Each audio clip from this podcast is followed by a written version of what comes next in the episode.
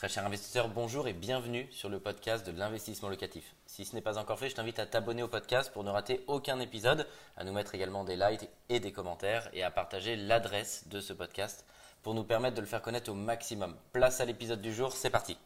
On va donc parler ici, et c'est le grand que je voudrais te dire, est-ce que cette offre, tu dois la faire par écrite ou par oral? Parce que je vois effectivement également un petit peu tout à ce sujet. Ici, pour moi, il n'y a pas de débat possible il faut que tu le fasses à l'écrit. Pourquoi? Parce qu'effectivement, il faut que ce soit daté, c'est important. Et surtout, au-delà de ça, tu vas pouvoir à l'intérieur de cette offre écrite faire passer beaucoup de choses. Il faut que tu sois un compétiteur. Donc, oublie j'ai envie de participer, c'est très bien. Tous ceux qui ont envie de participer, leur offre, elle sera deuxième, troisième, quatrième, cinquième, sixième, septième, huitième, neuvième, dixième. Et toi, ton offre, ce sera la première parce que j'espère que tu as le mindset et que tu as envie de gagner. Par écrit.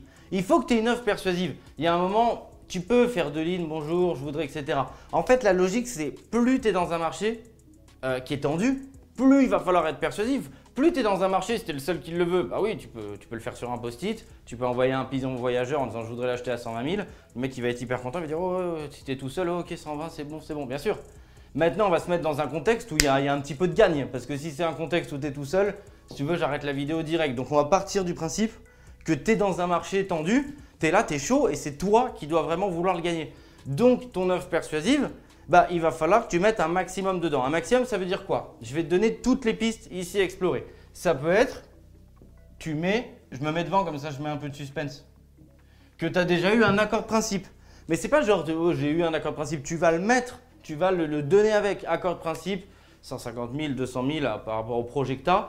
Voilà, je vous amène, tiens, avec mon offre, j'ai l'accord de principe de ma banque, j'ai la simulation euh, du courtier, euh, j'ai, tu vois, il y, a du tenant, j'ai de l'apport. Après, ça dépend ici, tu vois. En, fait, donc je vais te donner l'éventail des possibilités. Donc c'est j'ai de l'apport, ça vaut 200 000, j'ai 30 000 d'apport. Je vais dire j'ai 30 000 d'apport, donc je sais que le financement va passer, j'ai un accord de principe, j'ai une simulation d'un courtier, je suis sans conditions suspensives d'obtention de prêt si c'est le cas. Euh, ça ne veut pas dire que tu achètes cash, ça veut dire que potentiellement tu fais de ton financement une affaire personnelle. Ne pas jouer, je referme la parenthèse, mais vraiment ici, mets de l'eau à ton moulin. Euh, indique euh, potentiellement tes, revenus ici. Je ne te dis pas de joindre ta fiche d'impôt, mais tu es là pour rassurer. Tu es là pour, pour, que la marielle soit la plus belle possible. Tu es là pour vraiment te montrer sous ton meilleur jour. Ton meilleur jour, c'est bah voilà, monsieur le vendeur, c'est sûr et certain, si c'est moi, ça va au bout. Moi, pour ma maison, j'ai mis du sentimental dedans, je lui ai mis des photos de ma femme, mon fils, je suis pas obligé. Mais ne laisse pas le destin choisir pour toi. Essaie au maximum de pousser. Moi, je dis toujours, tu gagnes pas toujours une offre, euh, une offre, un deal, quoi que ce soit. Mais ce qui est important, c'est de ne pas avoir de regrets.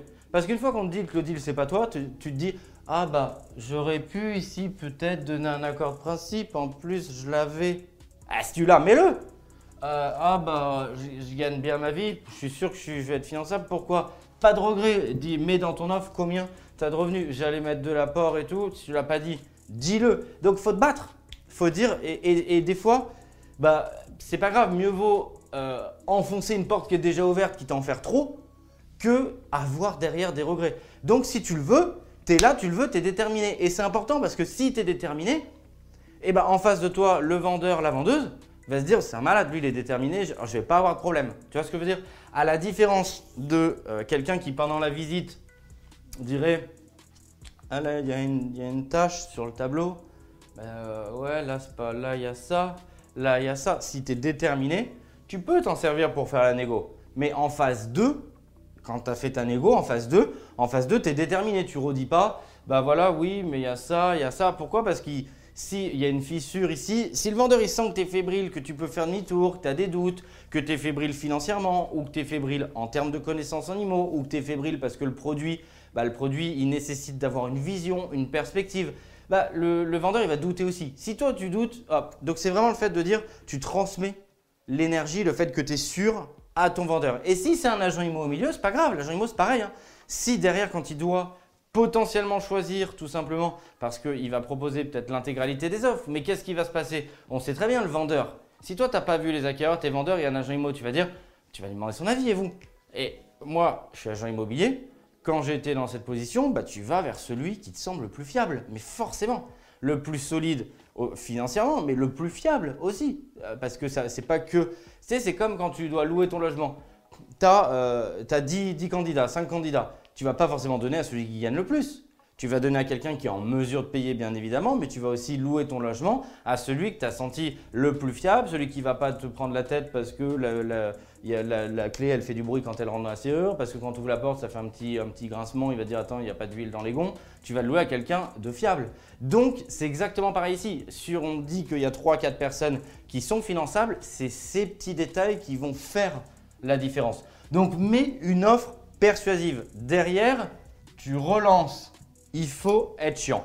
On va appeler un chat un chat. Hein. faut être chiant. Mais faut être chiant positivement. C'est-à-dire que quand tu vas refaire une offre, si le lendemain tu n'as pas de réponse, tu relances, ça va pas être ouais, tu vas pas gueuler, tu vas j'ai pas de réponse, euh, machin, je fais une offre, c'est pour moi. Parce que là, il va se dire tu passes dans la catégorie chiant. Il faut être chiant sympa.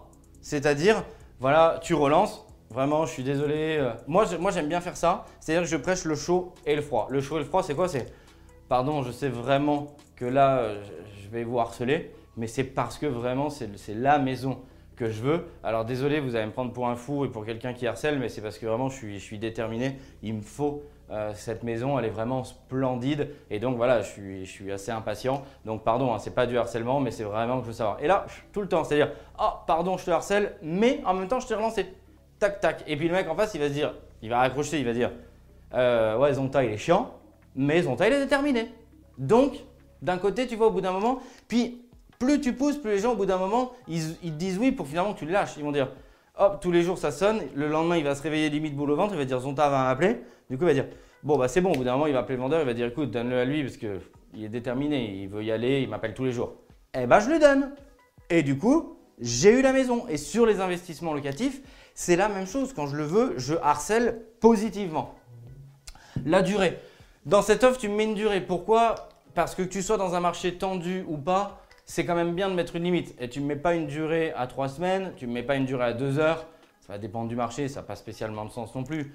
Bah, je sais pas, tu mets euh, une semaine, mais au-delà, moi je pense que c'est bien une semaine et même un peu plus court parce qu'une semaine c'est long quand tu attends la réponse.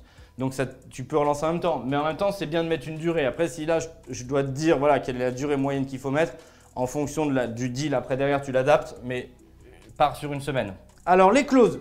Les clauses, c'est top. Tu dois toujours quand tu regardes cette vidéo, l'adapter en fonction du marché dans lequel tu es. On reprend l'exemple, si tu es dans un marché tendu, je te le dis direct, hein.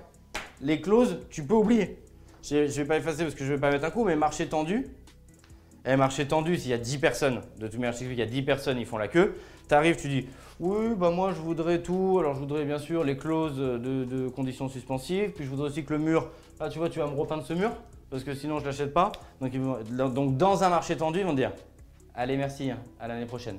Mais ouais, parce que c'est pas réaliste par rapport au marché. Donc ça, il faut que tu connaisses vraiment ton marché parce que sinon, bah, tu vas le faire deux, trois fois et puis au non, tu vas dire, ah bah attends, euh, je comprends pas en fait. Ils me disent, euh, oui, oui, d'accord, merci, allez, merci, mais fini. Donc il faut que tu connaisses ton marché. Ça veut dire que les clauses, il faut que tu les mettes dans un marché où tu as un petit peu le pouvoir. Moins tu as le pouvoir, plus il y a de monde, moins il y aura de clauses. Donc là, il faut que tu adaptes. Maintenant, on va parler des différentes clauses qu'on peut mettre ici. En gros, quand on parle de clause, qu'est-ce qu'on peut mettre? Bah, tu as bien sûr le financement. Alors, ça va marcher dans les deux sens, hein, c'est-à-dire avec ou sans financement. C'est-à-dire tu peux faire une offre sans conditions suspensives, avec conditions suspensives, ça dépend de ton marché.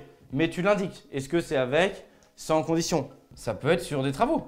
Je t'en avais peut-être parlé en story Instagram, Zonta, quand j'étais à peine propriétaire euh, de cette maison. Euh, il y avait d'autres personnes qui voulaient euh, la racheter. Potentiellement, ils, auraient mis des clauses, ce n'était pas mon souhait puisque je voulais habiter en résidence principale, mais ils, souhaitaient mettre une clause potentiellement travaux sur une verrière, quelque chose, pour devenir propriétaire. Donc tu peux très bien euh, dire, bah, j'achète, voilà, il faut que la part soit repeinte, j'en sais rien, j'achète, mais je voudrais qu'il y ait cette partie-là qui soit faite en fonction de si tu as le, pouvoir ou pas derrière. Donc ici, voici l'exemple des différentes clauses. Ça peut être sur du mobilier.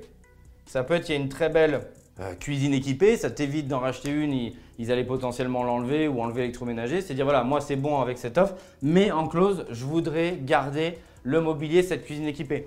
Euh, je ne l'avais pas mis en clause, mais quand euh, mon offre sur la maison a été acceptée, je te le montrerai en vidéo. Il y avait un magnifique vaisselier ancien que je vais complètement repeindre et laquer juste pour le moderniser, mais j'adore ce meuble. bah, le deal était fait, mais j'ai dit surtout dans le déménagement, bah, potentiellement, voilà, celui-là, vous, vous me le laissez, vous ne le sortez pas. Je suis très content, ils l'ont laissé. Donc, c'est l'ensemble de ces clauses-là que tu peux mettre reste réaliste vraiment par rapport à ton marché. Moi, je trouve que c'est vraiment le plus important. C'est ça qu'il faut que tu gardes en tête. Un grand merci d'avoir suivi cet épisode jusqu'au bout. Je te donne rendez-vous pour un prochain épisode. Si ce n'est pas le cas, abonne-toi au podcast, partage-le, mets-nous un like et tu peux également retrouver plus de conseils sur YouTube avec plus de 300 vidéos gratuites.